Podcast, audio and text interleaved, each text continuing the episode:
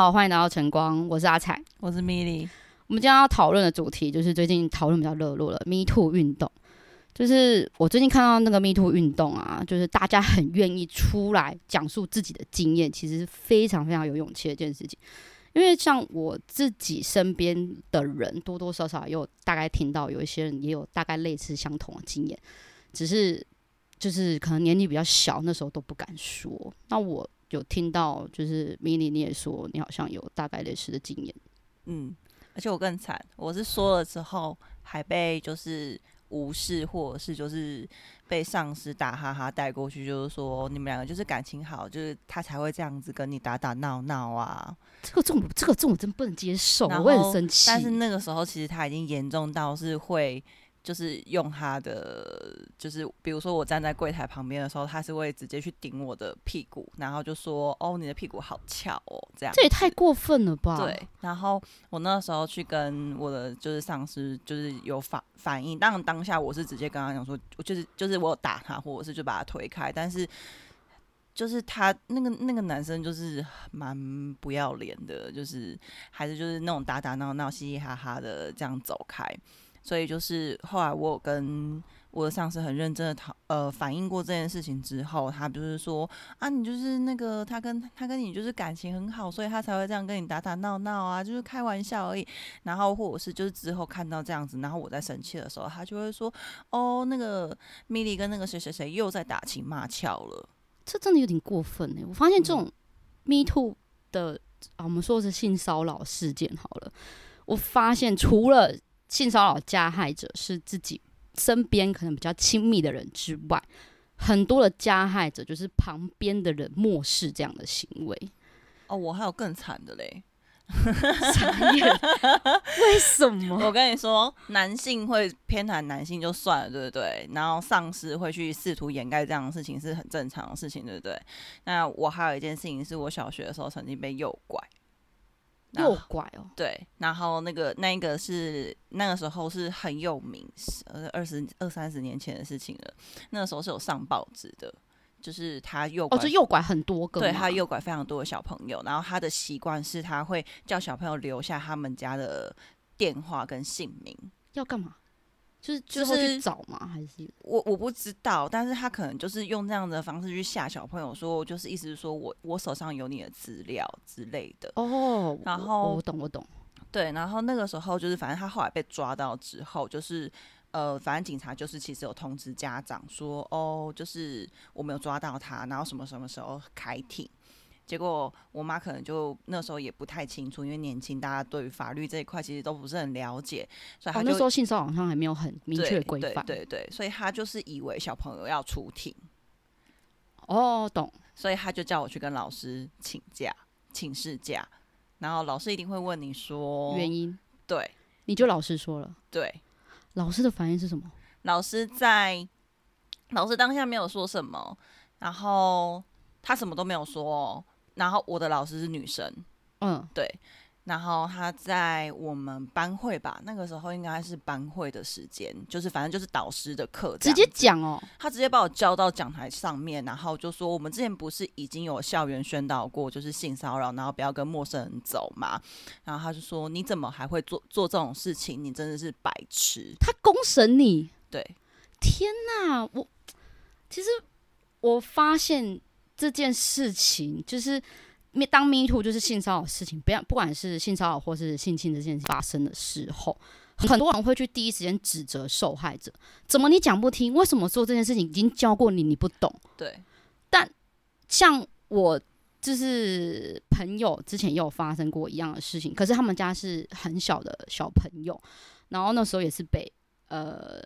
她老公的朋友的小孩，关系有点远，但是她就是长期会去玩，就是一个很亲近的大哥哥。那时候也好像才小五小六的年纪，然后我朋友小孩也是大概四四岁还是五三岁左右这样子，然后被带到角落去，有就是那算是有性侵，但是是手指头这样，那也算呢。对，就是一个很明确就是犯罪事实，然后呃。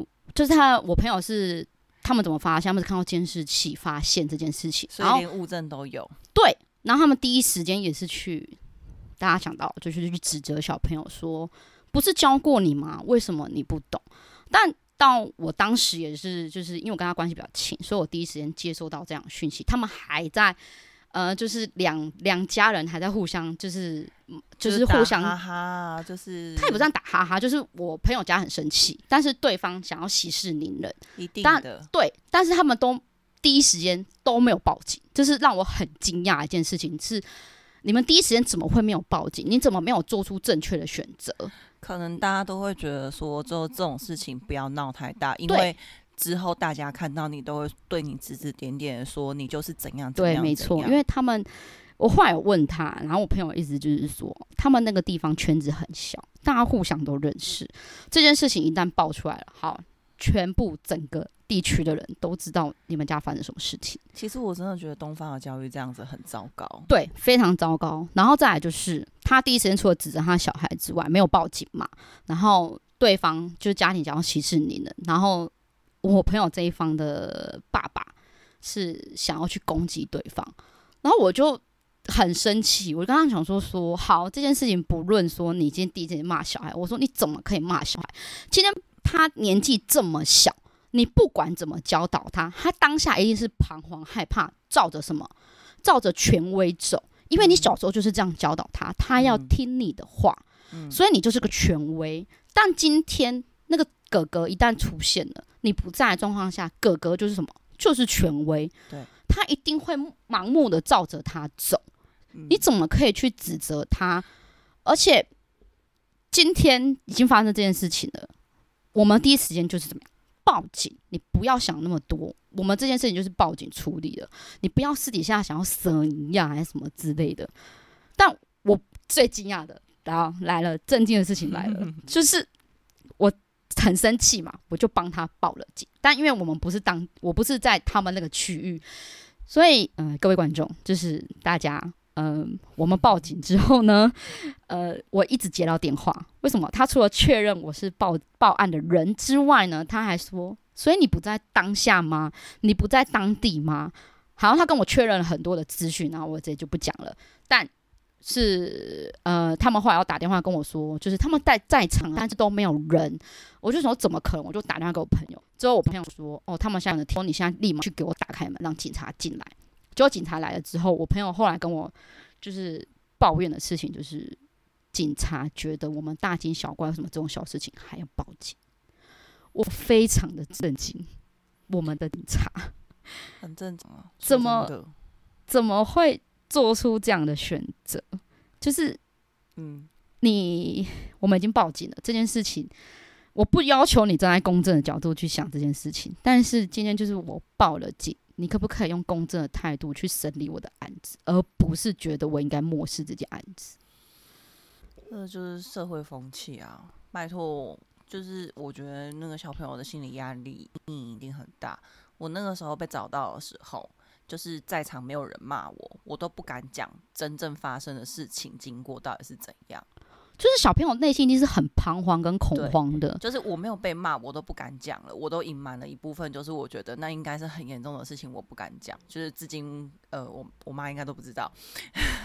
我我我是觉得没有关系，因为小朋友内心的阴影，就是很多人是从不我我的意思是说，然后你朋友的女儿还。当下被骂，对，被骂，所以他更退缩，然后甚至是我朋友就跑回来反问我说，他他就是很难过，他说他是不是做错了？因为因为这件事已经是报有报到学校嘛，然后有报到性评会嘛，嗯，那学校处理方式是叫讲小叫小朋友就是再重复一次那个事情，他的小朋友是哭着回来跟妈妈说，他不要讲，他不知道，不要问他，他什么都不懂，他什么都不知道，那。他就很内疚，他回来跟我说这件事情，然后我就跟他说：“那你就麻烦他把这件事反映给学校，请学校不要再重复询问，因为毕竟，嗯，就是我们的受害者就是一个二次伤害了。”对，其实我觉得就是因为这个样子，所以其实有很多人发生之后他不敢讲，对，有很多前车之鉴。而且其实我发现大家好像不太清楚后续的处理方式，因为我们的我们的处理方式是蛮粗暴的。很随便，我不要说随便，而是就是、就是随便啊。好啦，你就是去撕开受害者的伤口，然后一次次的，就是临时的感觉，就是一刀下去又一刀下去，一直在重复询问什么感觉，然后发生什么事情，然后你当下是怎样，然后你有没有反抗，你有没有什么？What？什么叫反不反抗？你不反抗，难道这个就不叫性侵？这就不叫性骚扰吗？对啊，我非常的生气耶。然后我我记得那时候他有回来跟我就是感谢我说我第一个时间选择了报警这件事情，而不是就是漠视了。然后我说没有关系，那你后续因为其实这有点远，因为说实在我没有跟他们相处在一起，我就说我不知道，我说我现在能帮助你的方式就是我找别的机构帮你，所以我那时候请他打了立行基金会，那基金会也给出他很好的方案，就是因为我们其实。虽然我朋友很生气啊，他想要给那个对方就是一个教训，但我跟他说，因为对方真的是未成年，了。对未成年，你你没有办法让他得到很严重的处罚。但我说真的，因为他真的也太小了，嗯，那我们能做什么？教导他。那你父母不会教，好，那我就找别人帮你教，就学校处理嘛，就是性平会开下去，你就是我就找你嘛，我就是找你麻烦的态度啦，就是我要你知道这件事情是错误的。你嗯不应该去忽视，就是不尊重女性的身体。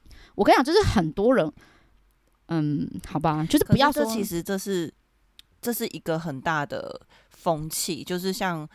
嗯，在就是我们小时候抱着婴儿出去，不是很多长辈就是呃看到就是一个哦可爱哦，然后就摸下去，就是也不会询问，或者是或者是小朋友不给摸，还会说哦你怎么这么那小个？气。对，我我懂，因为好像很多人不知道身体的界限在哪里。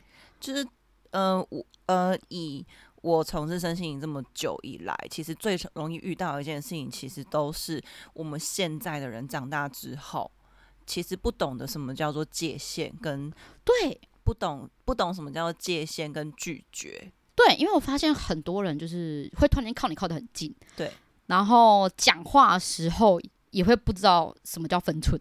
嗯他我不知道，不要说分寸啊，尊重。嗯很多人其实已经不懂那个界限在哪里了。嗯因为说真的、啊，要不是因为我后来跟你认识，我也不知道说哦，原来这叫做界限。原来我我可以设立我自己的界限，我不需要委屈自己。哈，你已经算是一个很有界限的人了吧？不是，可是因为我不懂，我拒绝啊。而且而且就是，甚至是有些人硬靠过来，我也不知道怎么办，我真的会不知所措。但是我其实从脸部到身体都很抗拒别人靠近我，而且我非常讨厌别人碰到。等一下，我们认识这么久，我今天第一次知道这件事情、欸，真的假的啊？可是我我记得你之前就有讲过，说我不懂的界限在哪里啊？而且我是看，就是你之前跟我介绍，哎、有一个叫作者叫做蝴蝶，它里面也有在说说明这件事情，就是怎么怎么跟别人拉开界限这件事情。你要懂得自己的圈圈在哪里，你的范围在哪里，你不能让别人随便超过这个圈圈。我那是什么事情我会这样跟你讲啊？嗯，我不是很记得了、欸，因为反正后来，那可能是刚开始认识的时候，我的交友圈有点小，但就是长大，在长大出社会开始教课之后，或者是就是做个案的时候，你就会发现，哦，比你严重的人太多了。对，就是很，我发现就是多多少少都会有人就是有 me too 的经验，就是不论是言语上面的，嗯，或者是肢体上面的，对，而且不论同性还是异性，对，没有错，大家都会不知道抓那个界限在哪里，甚至是有些人会觉得大惊小怪的。但我跟你讲，哦。被讨厌的勇气这句话不是没有原因的，你要勇敢的说出来。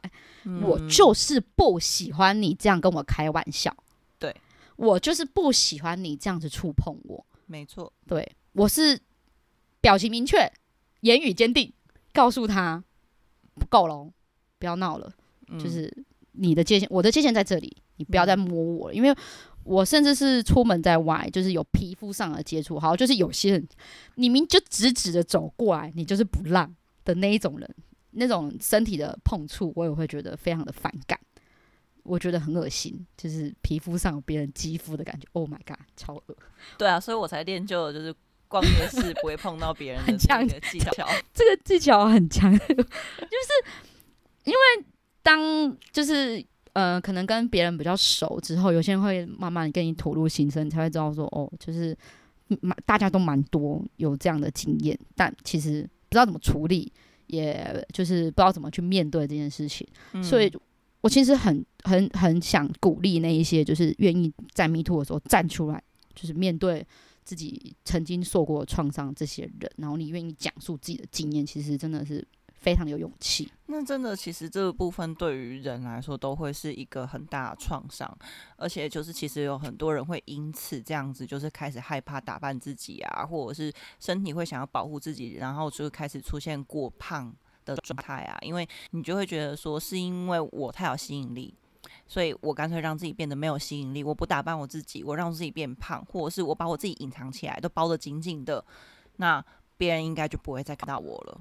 哦，然后甚至于说，在之后，在对于呃亲密关系上面，其实也会有很大的障碍，可能他就会出现没有办法去享受那个碰触，或者是没有办法真正的去感受在。在亲密的接触当中感受到爱的这个部分，其实都是很，就是其实后遗症比我们想象中的还要多很多，并有些时候并不是说哦我们事情过了，然后好像就这样或不管是不了了之，或者是你有去反应，或者是怎么样，其实后续对自己的疗愈跟照顾才是最重要的。我们必须要在呃慢慢的在成长过程当中重新去找回，就是看见自己的力量，然后去了解说，其实当下当时。我们并没有做错任何的事情，是对方不懂得去呃尊重我们。对，很多人会开始就是自我自我批判，对对，就会觉得说，而且以前不就是这样子嘛？就是呃，女孩子真的被怎么样？对，怎么那么小？对，然后穿那么少？对，谁叫你要穿那么短？我展现我自己，请问有什么问题？对啊，你们男就是你自己没法控制你自己，你怪什么我？对啊。但是，但是我觉得，就是其实社会风气，其实这次的 Me Too 的事件会闹得这么大，其实有结合形象，但是其实这也是一个转变的契机啦。我觉得，这这也是一个好的发展，就是至少。开始有碰撞，有人发生了之后，才开始慢慢的会有越来越多人重视。本来就是这样，就是这都是一个过程。只是这个这个时候，就是掀开伤口的时候，真的非常的血淋淋，非常的痛。哦，就是国外那时候也是一阵的美兔运动，没错。然后台湾到现在才开始，其实对啊，而且其实相较来说，其实国外已经比我们有界限、懂得拒绝来的哦更。多了，我我看他们的事件更严重哎，对，可是因为我非常瞠目结舌。可是就是因为他们比较懂得拒绝，所以当他可以真的得逞的时候，就表示对方真的很那个啊，我蛮恐怖的，就是你会觉得就是没有看啦。我我我我那时候很不幸的就是看了，因为我还而且我看的是比较剖析的分析这件事情，就是因为他我觉得我们输在国外很。很可惜的地方是，他们国外是有专人去报道这件事情，甚至是开始去抽丝剥茧找原因、找答案，甚至呃有，因为有时候性骚扰这件事情很难说，是因为就有单方的说法，所以他们那时候去采访了他们周遭所有的人，就是比如说这个人的品性啊，这个人说话方式啊，或者是呃这个人生活习惯，他们是非常深入的去研究这件事情，就是有专人去报道，但。他们就是缺乏这一块，因为毕竟我们没有这么多的资金跟资源去深入研究这块，也没有觉得这是一件必要的事情，这是最重要的。我们蛮多人去漠视这件事情。对，你知道，其实我当时在看台湾就是 Me Too 报道底下的留言，我真的是内心一阵发寒。就是很多人的留言都是说，为什么要报道这件事情啊？这么烦，怎么那么多天呢？还不赶快过去？这越看越烦呢。怎么这个报道一直出现？为什么一直报道这种事情？留言的都是男的。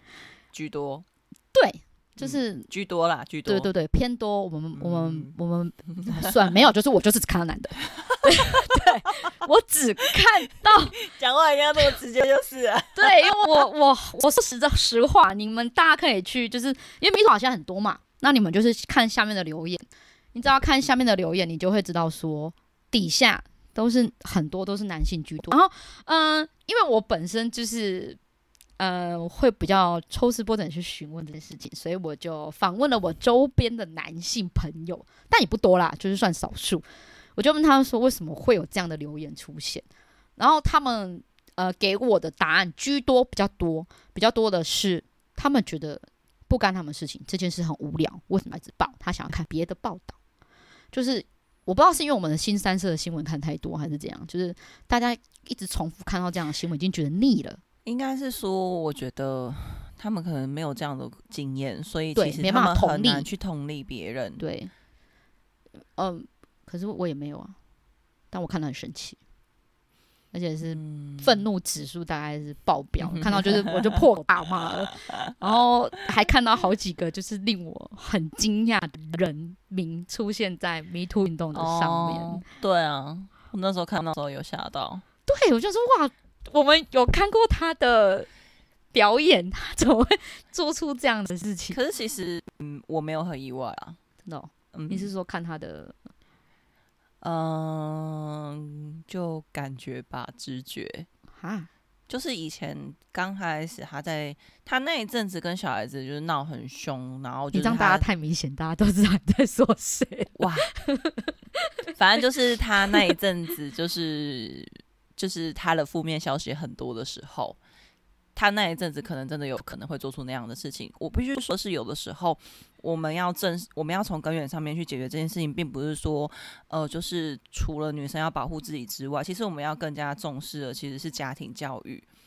其哦实必须说，我必须说，加害者跟被害者彼此都一定有一些他们自己本身的创伤或者是一些痛苦，他们才会从内在去吸引这样子的事件发生，不管他会去做出这样的行为还是什么。就像，嗯，郑杰他会嗯杀人，是因为其实他的内在非常的痛苦，所以他去采用了非常激烈的方式去呼吁。让别人希望让别人可以看到他，但是他用的方式太过于激烈，因为他可能完全不知道要用什么样对的方式去表达。对，去表达他自己的需求跟诉求，或者是他表达过了，但是他一直被漠视。那我看到就是当黄子佼他就有那种直播影片嘛。哎、你还不是讲出来了？Sorry，但大家应该知道，啊 明显嘛。他的直播影片底下就很多人在说他找这个当理由跟借口，因为他讲的就是他有讲述他童年的一些阴影。对，可因为他的方式并不是很 OK，对啊，就他直播的方式，是他他听起来很像在找理由啦。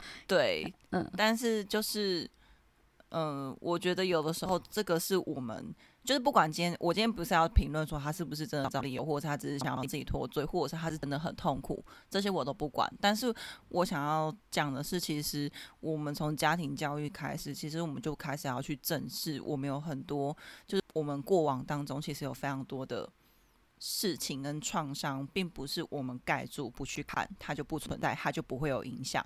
你反而把它盖起来之后，它进到你的潜意识里面。你知道我们的表意识只有三十趴，潜意识趴，所以当你把它藏到潜意识里面去的时候，它对你的影响是非常巨大的。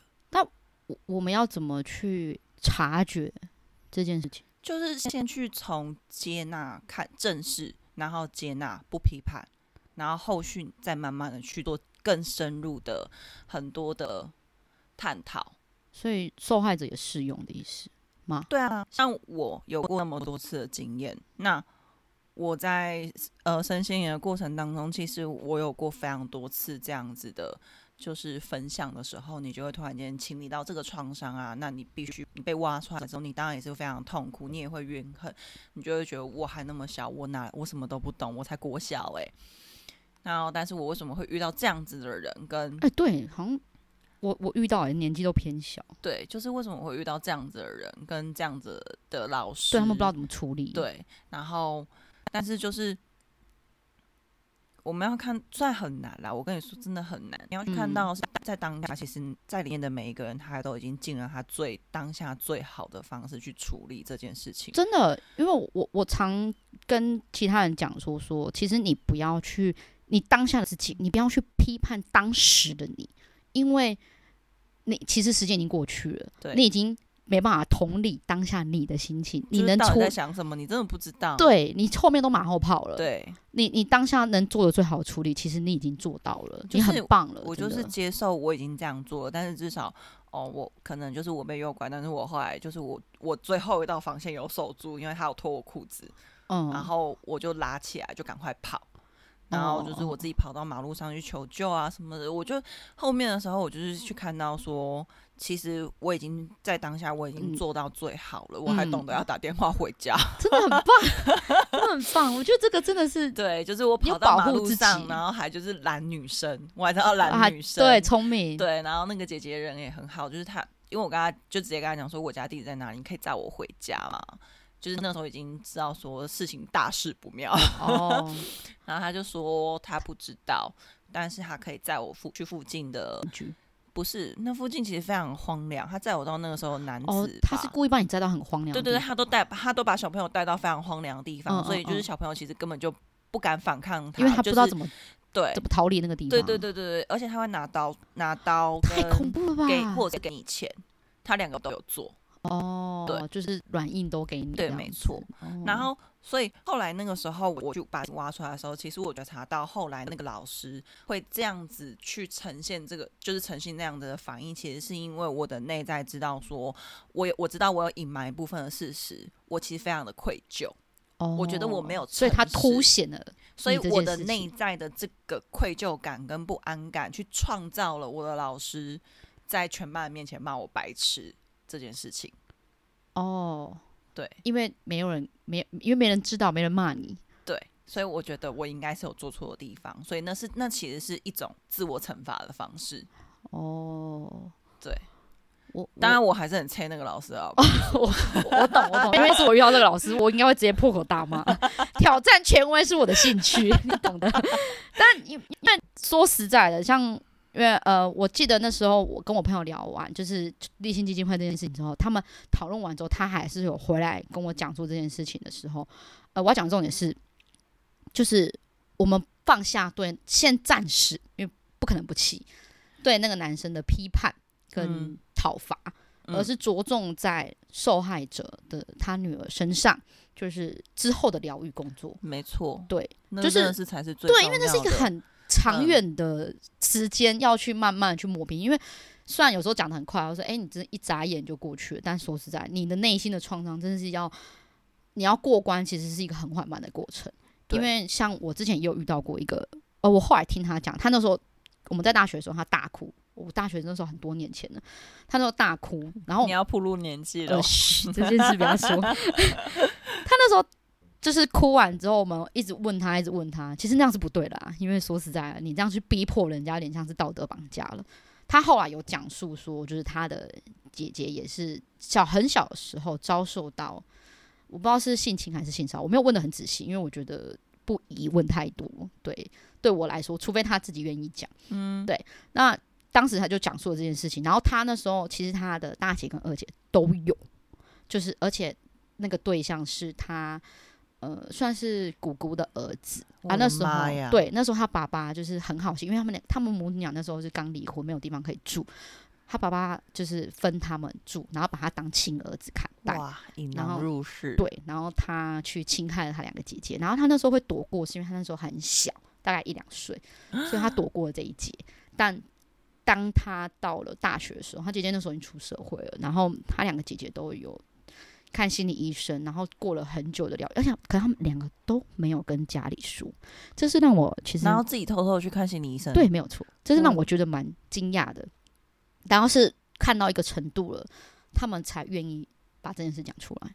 但是他们还是持续在看医生，就是他只是到了一个阶段，他愿意讲述这件事情给家人知道。然后对于当然大家都知道，对，于因为心理他爸爸。智商、是心理智商、智商、智智商到一定的程度，疗愈到一定的程度，他一定会叫你去坦白，要讲出来，对，因为你要面对，嗯，他会叫你必须要面对，他不会对去处理，对他不会强迫你，但他会鼓励你去面对这件事情。然后大家都知道，其实对于他爸爸来说是非常沉重的打击。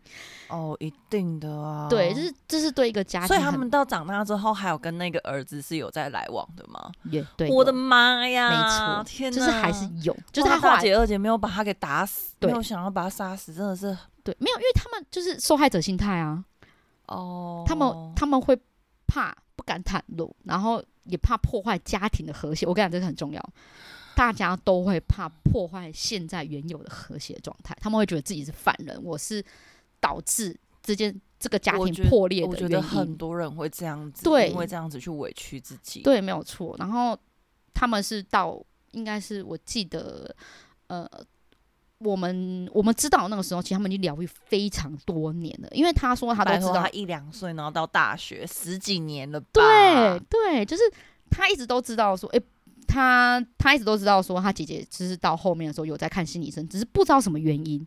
但你看他看了，我们少说算起来有五六年了，他到这个时候五六年的这个阶段才敢袒露自己的就是遇遭遇到的事情，所以这是一个很漫长的过程。但我一直强跟我那个朋友强调说，疗愈真的比较重要。嗯，对你要，你主要是要从自己心里面，你开始去疗愈这件事情。我们不要说就是马上就会好，或者是多久之后不。可能的。对，因为你没办法给他一个期限，每个人都有自己的就是时间跟方式，对，对，但这个是一个非常漫长的过程。那我就跟他说，我们不要管他要疗愈到几岁，而是我觉得就是好险，我们马上就知道了。所以你可以从一开始就赶快疗愈他、教导他。所以当时，嗯，我们前之前嘛，他到底在哭什么？